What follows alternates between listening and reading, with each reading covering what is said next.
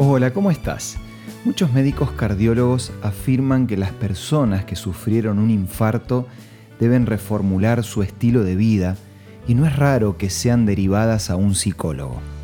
Todo esto es porque se ha observado que el estrés físico y emocional está relacionado justamente al infarto cardíaco. Acompáñame al micro de hoy para conocer un poco más sobre este tema. Esto es Una luz en el camino. Cinco minutos de paz espiritual. Con el licenciado Santiago Paván.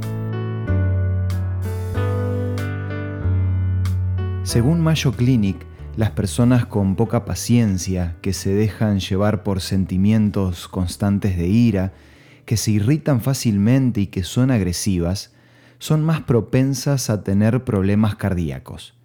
Nadie puede negar que liberar energía psicológica de esta forma destruye la salud propia y convierte la vida de conocidos y familiares en un infierno.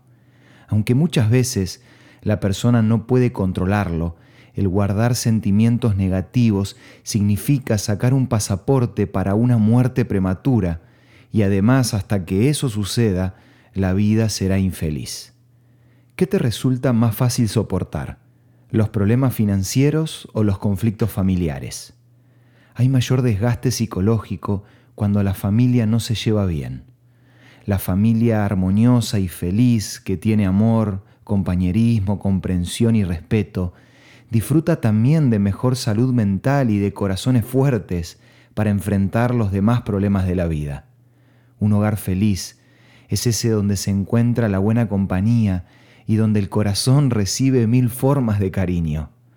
Por lo tanto, una de las mejores recetas para vivir más y mejor consiste en dejar de vivir de forma egoísta y brindarse a los demás sin condiciones. Creo que casi todos vamos a estar de acuerdo con esto que acabo de decir, pero a veces lo que no sabemos es cómo lograrlo, porque la realidad es que no solo basta con fuerza de voluntad y buena actitud. El apóstol Pablo decía, el querer el bien está en mí, pero no puedo hacerlo. Menos mal que más adelante agrega, pero todo lo puedo en Cristo que me fortalece. Con la ayuda de Dios es posible adquirir el equilibrio necesario para mejorar el carácter, para controlar los impulsos, la lengua y consecuentemente lograr el buen relacionamiento familiar y social. De esta manera vas a encontrar paz, salud y el bienestar de las personas que te rodean. Si sentís que no podés controlar tus pensamientos, o llegaste al punto de tener un estrés que no te deja avanzar, acordate que la extrema necesidad del hombre siempre es la oportunidad de Dios. ¿Le vas a dar esa oportunidad o vas a seguir luchando solo?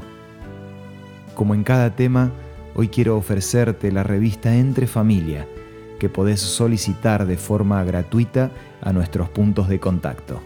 Envíanos un WhatsApp al 1162 26 12 29 o búscanos en Facebook como Una Luz en el Camino. La revista Entre Familia te va a ayudar a disfrutar de una vida plena un día a la vez. Esto fue Una Luz en el Camino. Te esperamos mañana para un nuevo encuentro, cuando volveremos a decir... Permitamos que a lo largo de las horas de cada día Dios sea una luz en nuestro camino.